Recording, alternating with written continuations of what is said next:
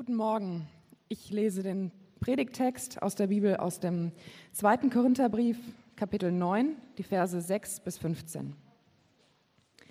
Denkt daran, wer wenig sät, wird auch wenig ernten. Und wer reichlich sät, wird reichlich ernten. Jeder soll für sich selbst entscheiden, wie viel er geben möchte. Und soll den Betrag dann ohne Bedauern und ohne Widerstreben spenden. Gott liebt den, der fröhlich gibt. Er hat die Macht, euch mit all seiner Gnade zu überschütten, damit ihr in jeder Hinsicht und zu jeder Zeit alles habt, was ihr zum Leben braucht. Und damit ihr sogar noch auf die verschiedenste Weise Gutes tun könnt. In der Schrift heißt es ja, von dem, der in Ehrfurcht vor Gott lebt, er teilt mit vollen Händen aus und beschenkt die Bedürftigen. Das Gute, das er tut, hat für immer Bestand. Derselbe Gott, der dafür sorgt, dass es dem Bauern nicht an Saat zum Aussehen fehlt und dass es Brot zu essen gibt, der wird auch euch mit Samen für die Aussaat versehen und dafür sorgen, dass sich die ausgestreute Saat vermehrt und dass das Gute, das ihr tut, Früchte trägt. Er wird euch in jeder Hinsicht so reich beschenken, dass ihr jederzeit großzügig und uneigennützig geben könnt. Und wenn wir dann eure Spende überbringen, werden die, die sie empfangen, Gott danken. Ihr seht also, dieser Dienst, der zur Ehre Gottes getan wird, trägt nicht nur dazu bei, die Nöte der Gläubigen in Jerusalem zu lindern, sondern bewirkt noch weit mehr, indem er zu vielfachem Dank gegenüber Gott führt. Euer Einsatz bei diesem Projekt zeigt, dass ihr in eurem Glauben bewährt seid. Und dafür werden die, denen ihr dient, Gott preisen. Sie werden ihn dafür preisen, dass ihr euer Bekenntnis zum Evangelium von Christus ernst nehmt und eure Verbundenheit mit ihnen und allen anderen auf eine so großzügige und uneigennützige Weise zum Ausdruck bringt. Und wenn sie für euch beten, werden sie das voll Sehnsucht nach euch tun, weil Gott seine Gnade in so reichem Maß über euch ausgeschüttet hat. Dank sei Gott für das unbeschreiblich große Geschenk, das er uns gemacht hat. Vielen Dank.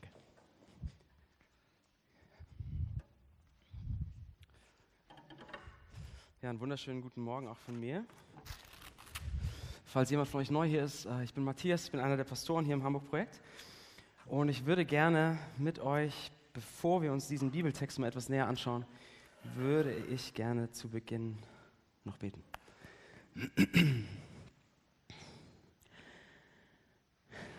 Unser großer Gott, himmlischer Vater, Danke, dass wir hier zusammenkommen können, um uns mit dir zu beschäftigen, um nach dir zu fragen, nach dir zu suchen, äh, von dir zu hören, dir zu begegnen, uns mit dir zu befassen.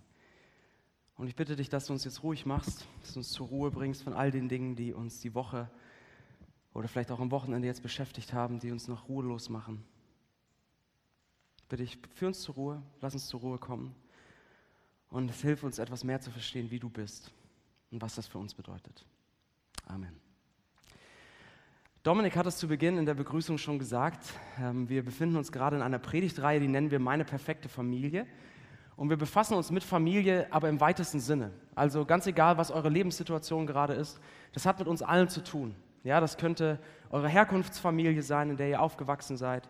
Das können die Familien sein, die manche von euch vielleicht schon gegründet haben. Das könnte, ähm, oder auch im größeren Sinne, wie Dominik das vorhin gesagt hat, die geistliche Familie sein, wie wir oft über Kirche nachdenken.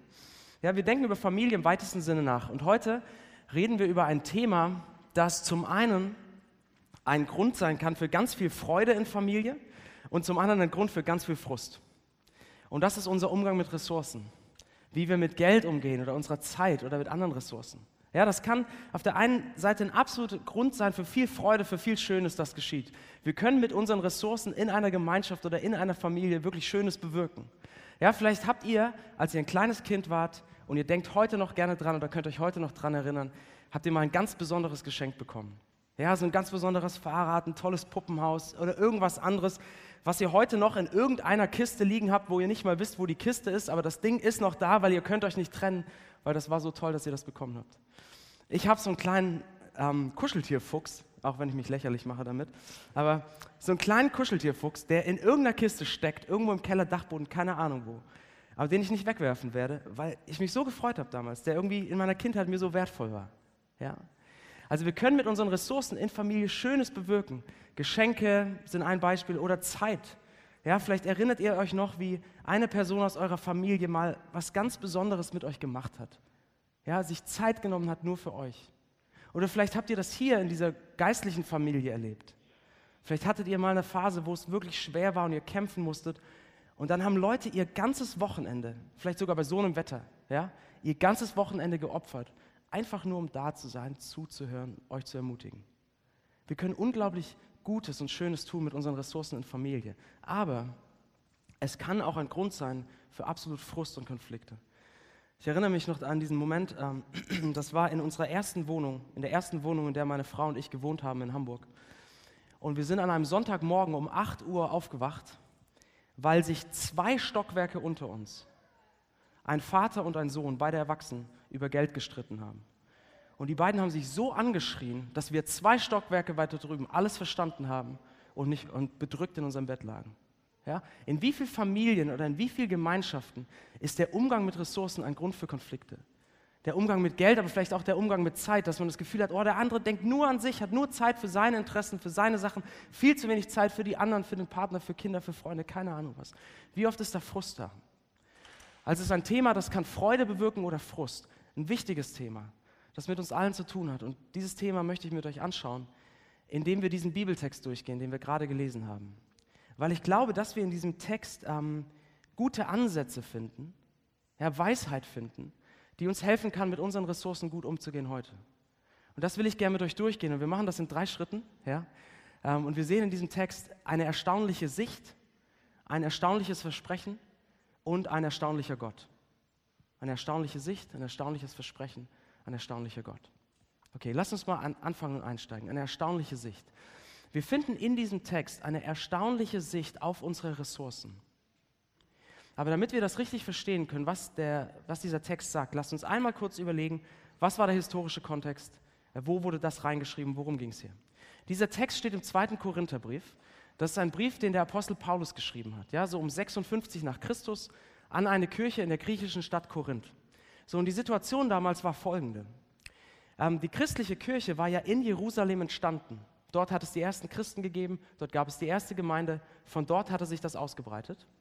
Aber die Gegend von Jerusalem hatte im Jahr 46 nach Christus eine schwere Hungersnot erlebt. Ja, das hatte verschiedene Ursachen, schlechte Ernten, Überbevölkerung, viel zu hohe Steuern durch die Römer. Und es gab eine Hungersnot, an der die Christen auch Jahre später noch gelitten haben, als Paulus diesen Brief schreibt.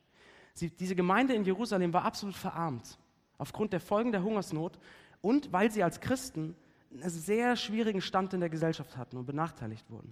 Das heißt, diese Kirche, mit der alles begonnen hatte, war absolut verarmt. Und Paulus, der Apostel Paulus, fängt jetzt an, bei allen Kirchen, die er kannte und die er selbst gegründet hat, im Mittelmeerraum, also in der heutigen Türkei, in Griechenland und so weiter, er fängt an, bei all diesen Kirchen Geld zu sammeln, um die Gemeinde in Jerusalem zu unterstützen. Ja? Und die Gemeinde in Korinth, die Kirche in Korinth in Griechenland hatte von Anfang an gesagt, wir sind dabei, wir machen mit, wir wollen helfen. Und jetzt schreibt er ihnen diesen Brief, um sie zu ermutigen. Und er gibt ihnen in diesem Text, den wir gerade gelesen haben, ähm, verschiedene Gründe, warum es sich lohnt oder warum es gut ist, so mit seinen Ressourcen umzugehen. Es nicht nur für sich zu haben, sondern auch etwas wegzugeben, andere zu unterstützen und in diesem Fall die größere geistliche Familie zu unterstützen. Und er gibt ihnen in diesen Ermutigungen eine Sicht auf ihre Ressourcen, die ich wirklich erstaunlich finde. Ähm, und ich glaube, eine Sicht auf Ressourcen, die für uns heute, Hamburg 2018, auch relevant ist und sehr herausfordernd auch ist. Und er macht das, indem er ein kleines Bild verwendet. Ja? Ein ganz kleines Bild, ähm, das wir sofort verstehen, das sehr einfach ist, aber das weitreichende Konsequenzen hat, wenn wir das mal durchdenken, dieses Bild.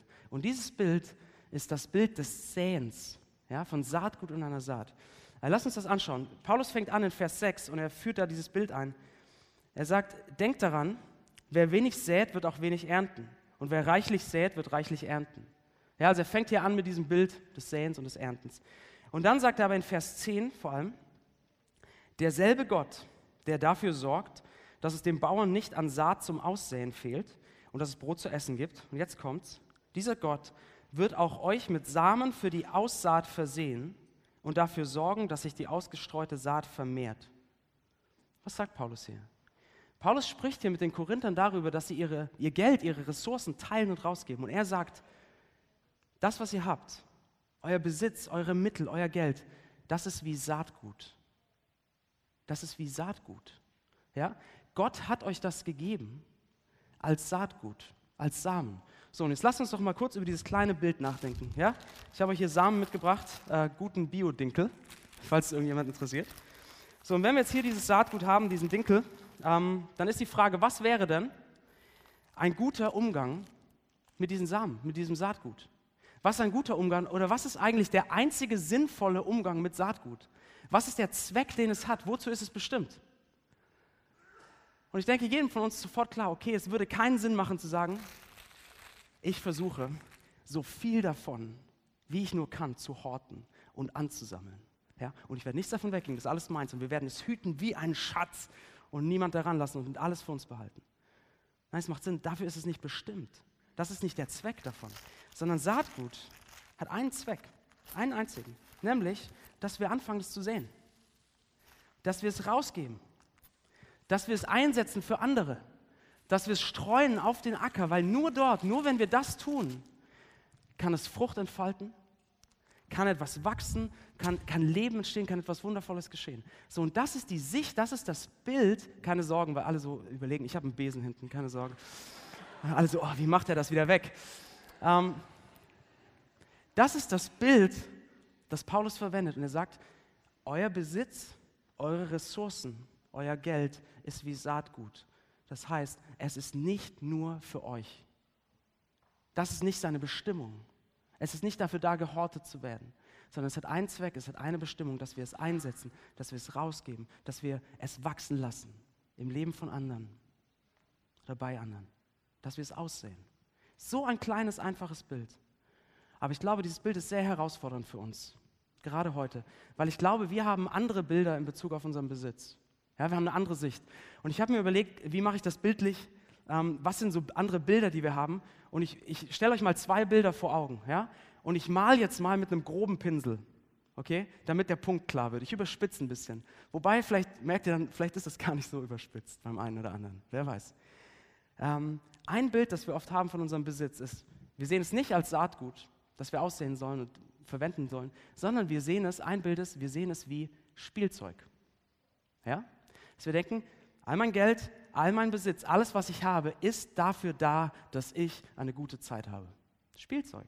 Ja, dass ich Spaß habe, dass ich gute Erfahrungen lebe, dass ich all meine Interessen ausleben kann, so richtig, meine Hobbys, dass ich auf meine Kosten komme. All das ist dafür da, dass ich eine gute Zeit habe. Spielzeug. Das ist ein Bild, das wir, glaube ich, manchmal haben.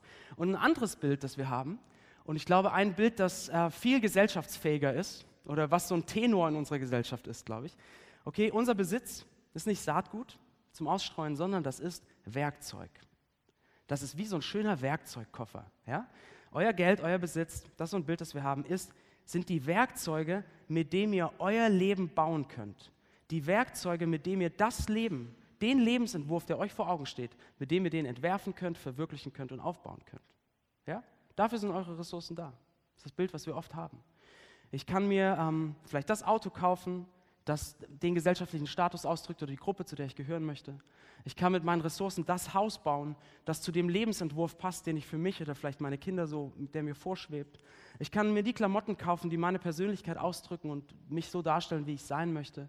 Ich kann meine Ressourcen nehmen und daraus den Lebensentwurf bauen, der mir vorschwebt. Das ist das Bild. Und das waren jetzt natürlich sehr materielle Beispiele. Auto, Haus, Kleider, klar. Das geht auch sehr immateriell. Ja? Es werden heutzutage äh, immer wieder Artikel geschrieben über die sogenannte Generation Y ja? oder die Millennials. Also alle von euch, die so ab Mitte der 80er Jahre geboren wurden. Ja, also einige von euch, ich gehöre auch dazu. Und es gibt immer wieder Artikel, in denen diese Millennials oder Leute aus dieser Generation schreiben und sagen, äh, heutzutage unsere Generation ist so die große Karriere oder viel Geld oder dieser materielle Besitz, das ist uns gar nicht mehr das Wichtigste, sondern uns ist es wichtig, Zeit zu haben, Ja, Zeit ist so die neue Ressource für uns, die wertvoll ist. Wir brauchen genug Zeit für uns selbst, um uns zu finden. Wir brauchen Zeit für unsere Freunde. Wir brauchen Zeit für Ausgleich. Ja? Aber das kann auch so ein Werkzeugansatz sein. Klar, dein Besitz steht nicht im Fokus, sondern die Zeit, aber der Grundgedanke ist der gleiche ist. Ich werde meine Ressourcen, meine Zeit, mein Geld, ja, ich arbeite dann Teilzeit, falls ich es mir leisten kann, das Gehalt muss halt dann gut genug sein und so weiter. Ich verwende meine Ressourcen, die ich habe, um was zu tun, um meinen Traum vom Leben, um meinen Lebensentwurf zu verwirklichen. Es ist Werkzeug. So, und bitte versteht mich nicht falsch mit diesen Bildern. Es spricht nichts dagegen, sich eine schöne Zeit zu machen. Es spricht nichts gegen tolle Hobbys. Es spricht nichts dagegen, auch vorausschauend zu sein mit seinem Leben. Es spricht auch nichts dagegen, Zeit für sich selbst zu haben. Aber wenn das unser Hauptziel wird, unser Hauptanliegen im Umgang mit unseren Ressourcen, dann hängt etwas schief. Weil dann, das sind alles Ansätze, die sagen, meine Ressourcen, mein Geld, das, was ich habe, ist für wen da? Für mich. Ist für mich da zur Verwirklichung dessen, was ich möchte. Und Paulus fordert das heraus und er sagt, nein, ich gebe euch ein anderes Bild. Es ist Saatgut. Es ist nicht nur für euch. Es ist da, um auch benutzt, benutzt zu werden, eingesetzt, gesät zu werden. Und deshalb lasst mich euch fragen, so als, als Frage für euch zum Mitnehmen. Wie seht ihr eure Ressourcen und wie setzt ihr sie ein? Ist das Saatgut? Oder ist das Spielzeug? Oder ist das Werkzeug? Oder um anders zu fragen, aus einer anderen Perspektive, wenn es Saatgut ist zum Streuen, auf welchen Acker sät ihr? Sät ihr vor allem auf euren eigenen Acker? Ja? Vielleicht sagt ihr, oh, neben all der Arbeit, die ich habe, das Wichtigste für mich sind wirklich, dass ich genug Zeit für meine Interessen und Hobbys habe. Aber was ist, wenn euer Partner sagt, dass er mehr von eurer Zeit braucht? Oder dass die Kinder mehr von eurer Zeit brauchen? Auf welchen Acker sät ihr dann? Oder wenn ihr sagt, oh, neben all der Arbeit und all den Interessen, die mir so wichtig sind, ich habe einfach keine Zeit hier in der Gemeinschaft mich für andere einzusetzen. Auf welchen Acker sät ihr dann? Oder vielleicht, ich weiß, einige von euch sind gerade am Überlegen, eine Wohnung zu kaufen oder ein Haus zu bauen und so weiter. Begegnet mir hier immer wieder. Ähm, vielleicht habt ihr das gerade vor und ihr kalkuliert mit der Bank und ihr kalkuliert bis an die absolute Grenze, dass ihr das Bestmöglichste verwirklichen könnt. Aber dann ist halt kein Geld im Monat mehr da, um was wegzugeben. Auf welchen Acker sät ihr dann? So, und wie könnte es aussehen für euch? Leute, was sind eure Ressourcen? Und wie könnte es aussehen, auszusehen, auf anderen Ackern zu streuen? Wie könntet ihr anfangen, auf die Äcker eurer Beziehungen zu streuen? Dass ihr euch mit dem, was ihr habt und eurer Zeit investiert für die Leute in eurem Leben. Dass ihr, dass ihr streut auf den Acker eurer Freunde, um sie zu segnen, um bei ihnen etwas aufwachsen zu lassen. Auf den Acker eurer Kinder, dass da was Schönes entstehen kann. Oder für diejenigen von euch, die Christen sind. Wie könnte das aussehen, auf den Acker Gottes zu sehen, sozusagen? Ja, dass ihr sagt, ich will meine Ressourcen, meine Zeit, mein Geld, was ich habe, auch einsetzen, dass das entsteht. Dass äh, Gemeinden entstehen, zum Beispiel in Hamburg, und wachsen können, dass Leute in Gemeinden versorgt werden, dass Hilfsorganisationen gegründet werden, all das. Was ist eure Sicht auf eure Ressourcen? Und wo streut ihr? Wo sät ihr? Auf welchem Acker? Und vielleicht sagt ihr jetzt, ähm, egal ob ihr irgendwie einen christlichen Hintergrund habt oder vielleicht euch neu mit Gott beschäftigt, vielleicht sagt ihr, okay, das klingt nach einem guten Prinzip, das klingt nach Weisheit irgendwie, ich will das gerne ausprobieren. Ich will meinen Besitz, meine Ressourcen nicht nur für mich verwenden, auch für andere. Wenn ihr das ausprobiert, werdet ihr sehr schnell merken, wie herausfordernd das ist oder wie schwierig. Und das ist unser zweiter Gedanke, ein erstaunliches Versprechen. Seht ihr, wenn man diesen zweiten Korintherbrief, in dem dieser Text steht, wenn man diesen Brief mal ganz liest, dann ist es erstaunlich, wie viel Zeit Paulus für dieses Thema verwendet, für diese Geldsammlung. Er schreibt zwei ganze Kapitel darüber. Unglaublich viel Raum und er schaut es von allen Seiten an. Dabei hat er schon im ersten Korintherbrief darüber geschrieben. Und selbst beim ersten Korintherbrief hatten die Korinther schon zugesagt. Ja, das war längst geklärt. Warum schreibt er jetzt zwei Kapitel über dieses Thema? Weil er Sorge hatte, dass äh, die Korinther das, was sie zugesagt hatten, nicht ganz so geben würden. Vielleicht nicht in dem Maße oder dass sie es so verzögern würden, ein bisschen rausschieben würden und es nicht rechtzeitig fertig wird. Ja?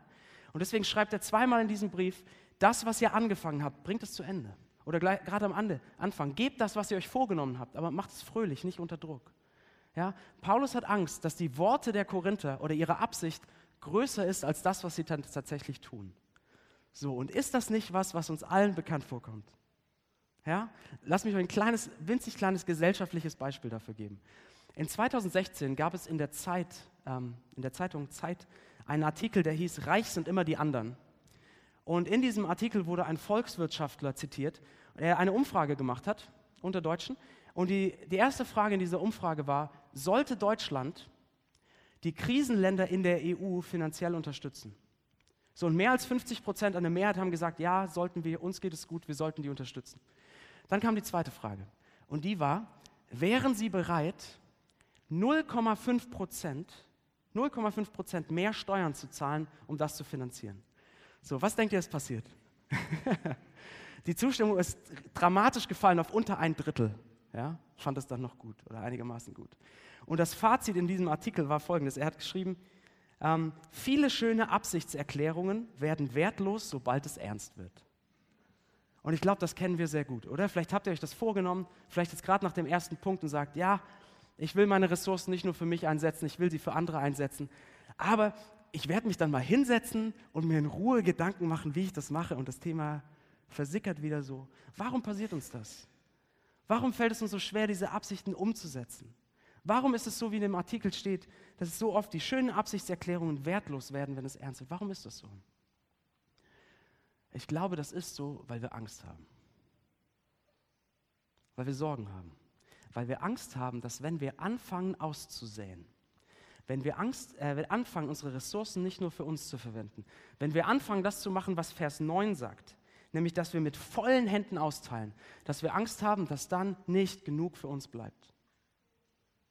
Dass nicht genug für das bleibt, was wir verwirklichen wollen, für unseren Lebensentwurf. Ja, da kommt diese Ich-Sicht wieder rein.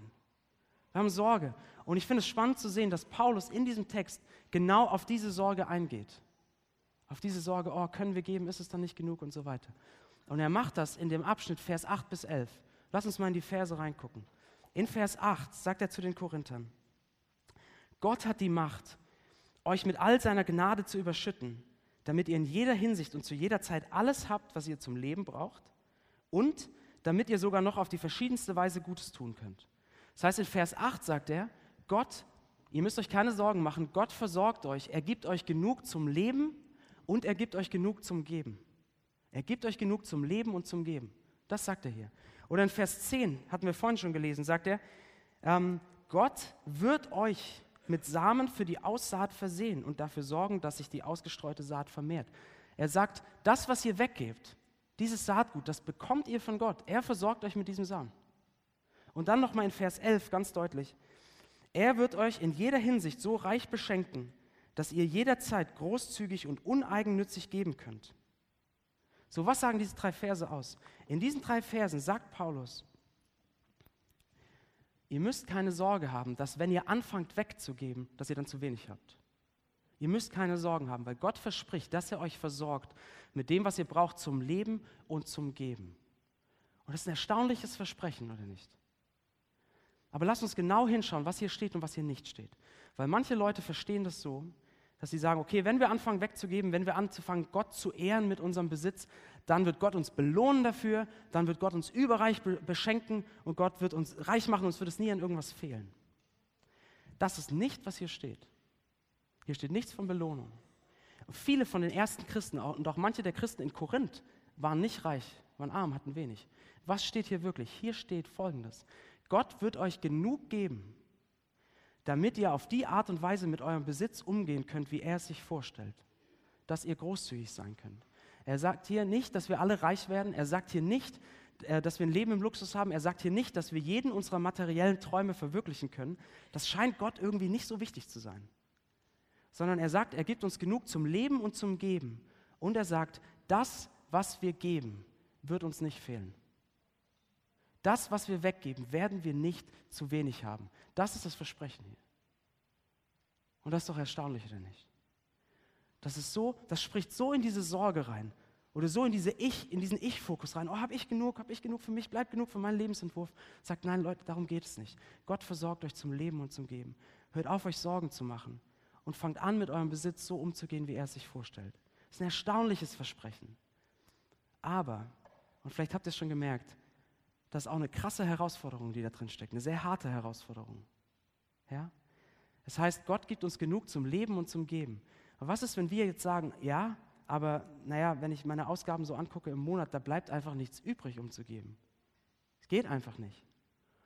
Ja, dann lass uns darüber mal nachdenken. Natürlich gibt es manchmal Notsituationen, ganz klar. Aber wenn Gott verspricht und Gott sagt, dass das, was er uns gibt, reicht zum Leben und zum Geben, und wir sagen, naja, bei mir reicht es aber nur zum Leben, dann lasst uns überlegen, vielleicht ist das ein Hinweis darauf, dass unsere Prioritäten oder unsere Ausgabenstruktur irgendwie nicht in Ordnung ist.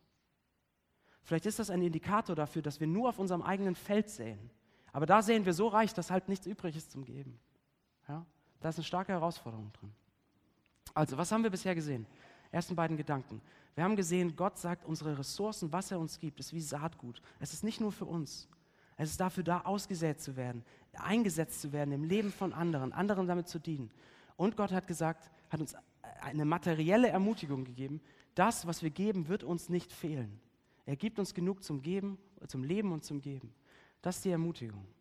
Aber wir finden im Text, und da kommen wir zu unserem dritten und letzten Gedanken, wir finden im Text noch eine zweite Ermutigung. Das war die materielle Ermutigung, es wird uns nicht fehlen. Wir finden noch eine zweite persönliche Ermutigung, die noch tiefer geht und die noch stärker ist. Und das ist unser dritter Gedanke, ein erstaunlicher Gott. Paulus zeigt uns in diesem Text, dass wir im Glauben an Jesus Christus eine Ermutigung finden können, so mit unserem Besitz umzugehen, die tiefer geht und die uns persönlicher trifft. Na, er sagt in Vers 13 zum Beispiel, dass ähm, die Großzügigkeit der Korinther ein Zeichen dafür sein wird, dass sie ihr Bekenntnis zum Evangelium von Jesus ernst nehmen. Ja, ihre Großzügigkeit wird ein Zeichen dafür sein. Also er sagt hier, wenn wir anfangen, so mit unserem Besitz umzugehen, dann zeigt das, dass das Evangelium, die gute Nachricht von Jesus, irgendwie in unserem Leben angekommen ist, seinen Platz gefunden hat, reingerutscht ist, dass, dass das eine große Rolle in unserem Leben einnimmt. So was meint er damit? In Vers 15, glaube ich, erklärt er es uns. Da finden wir die Erklärung. Paulus beendet diesen Abschnitt, diese beiden Kapitel über dieses Thema, diesen riesenlangen Abschnitt, beendet er mit folgenden Worten. Dank sei Gott für das unbeschreiblich große Geschenk, das er uns gemacht hat. Ja? Das heißt, wir finden eine Motivation, so mit unseren Ressourcen umzugehen und zu geben, wegzugeben, auszusehen, zu schenken, wenn wir die Erfahrung gemacht haben, wie wir selbst beschenkt worden sind. Ja? Wir finden eine tiefe persönliche Motivation zu geben und zu schenken, wenn wir erfahren haben, wie wir selbst beschenkt wurden.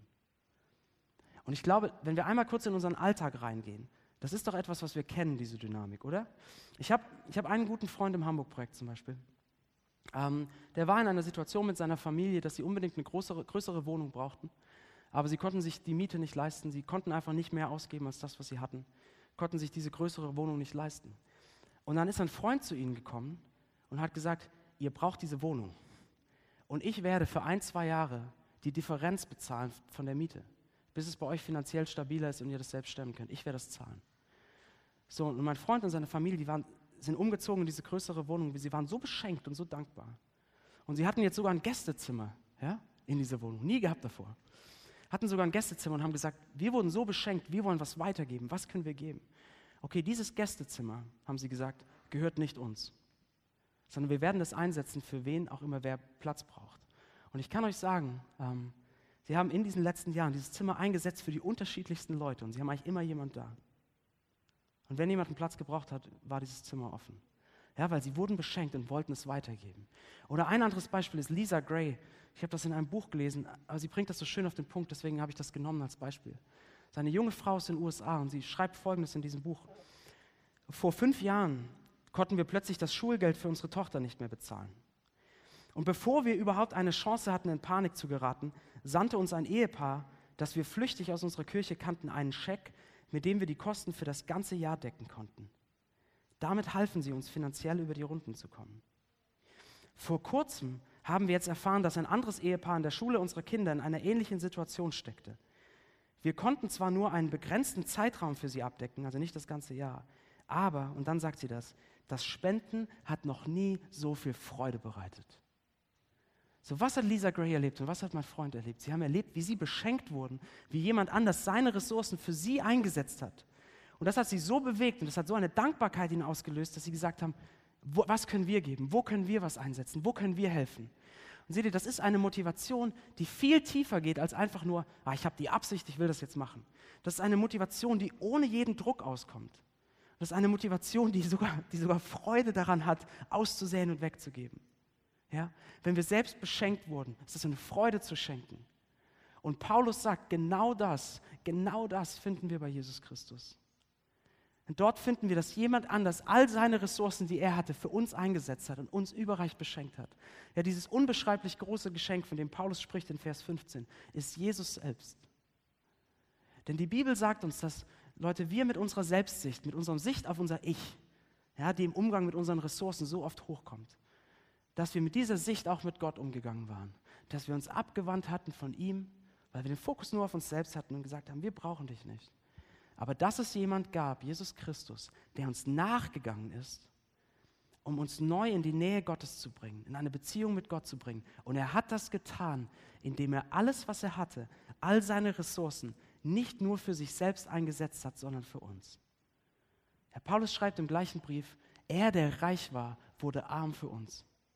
Ja, er hat seinen himmlischen Reichtum, seine himmlische Herrlichkeit nicht einfach nur für sich selbst verwendet und das genossen auf Ewigkeit, sondern er hat es abgelegt und ist Mensch geworden, um uns nahe zu kommen. Er hat seine Macht nicht nur für sich selbst verwendet, diese Ressource, sondern er hat sie abgelegt und er hat seine Kraft verwendet, um den Weg ans Kreuz zu gehen, bis ans Ende. Er hat die Liebe des Vaters, die Liebe Gottes des Vaters, diese unfassbare Ressource, nicht für sich selbst behalten, gesagt, oh, das ist so gut, da lasse ich niemand dran, das horte ich für mich. Nein, sondern er hat gesagt, ich werde es weggeben mit beiden Händen für euch. Und selbst sein Leben hat er nicht für sich selbst behalten, sondern es hergegeben. Jesus hat alles, was er hatte, all seine Ressourcen genommen und er hat gesät. Er hat ausgesät mit beiden Händen, damit in unserem Leben etwas wachsen kann. Eine neue Beziehung mit Gott, eine neue Nähe und eine neue Liebe zu Gott. Jesus hat ausgesät mit vollen Händen und er hat sich schließlich nach seinem Tod am Kreuz wie ein, wie ein Samenkorn in die Erde legen lassen und ist gestorben. Warum? Damit Frucht entstehen kann, damit etwas wachsen kann, das neu ist für uns. Leute, das ist das Geschenk, das er uns macht. Wir bekommen nicht nur einen Mietzuschuss, wir bekommen nicht nur Schulgeld für ein Jahr, wir bekommen Jesus Christus, wir bekommen, wir bekommen eine unerschütterliche Hoffnung, wir bekommen den Reichtum des Himmels. Das ist das Geschenk. Und wenn wir das sehen, wie Jesus Christus mit seinen Ressourcen umgeht für uns, wie er nichts zurückhält, sondern alles gibt, um uns zu lieben, wie könnten wir das sagen? Wenn wir so beschenkt wurden, wie könnten wir da sagen, alles, was ich habe, behalte es für mich und ich werde es gut beschützen und niemand darf daran. Nein, wenn wir diese Erfahrung machen, wenn wir das sehen, wenn wir das spüren, wenn wir das neu begreifen, wie beschenkt wir sind, dann werden wir gerne geben. Dann wird es eine Freude sein, unsere Ressourcen für andere einzusetzen. Und deshalb meine Frage am Ende.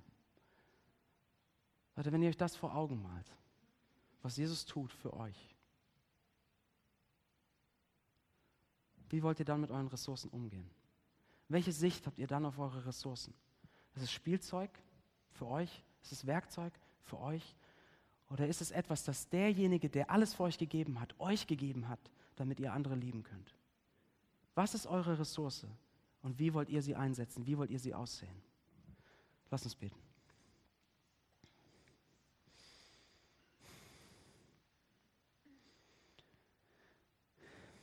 Jesus Christus, du hast, du hast mit vollen Händen gegeben. Du hast alles genommen, was du hattest. Und du hast ausgesät, du hast in unser Leben gesät. All deine Liebe, all deine Größe, all deine Gnade, all deine Güte. Damit bei uns etwas wachsen kann, damit wir dich kennen können und deine Liebe erfahren können. Und Jesus weiß, wie hart unser Herz auf ist oder wie, wie viel Angst wir haben, nicht genug zu haben.